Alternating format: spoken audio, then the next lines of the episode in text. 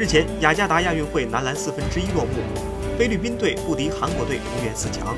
这支因 NBA 球员克拉克森的加入而被重新视作冠军争夺者的队伍，终究没能咸鱼翻身。菲律宾队的实力再度证明，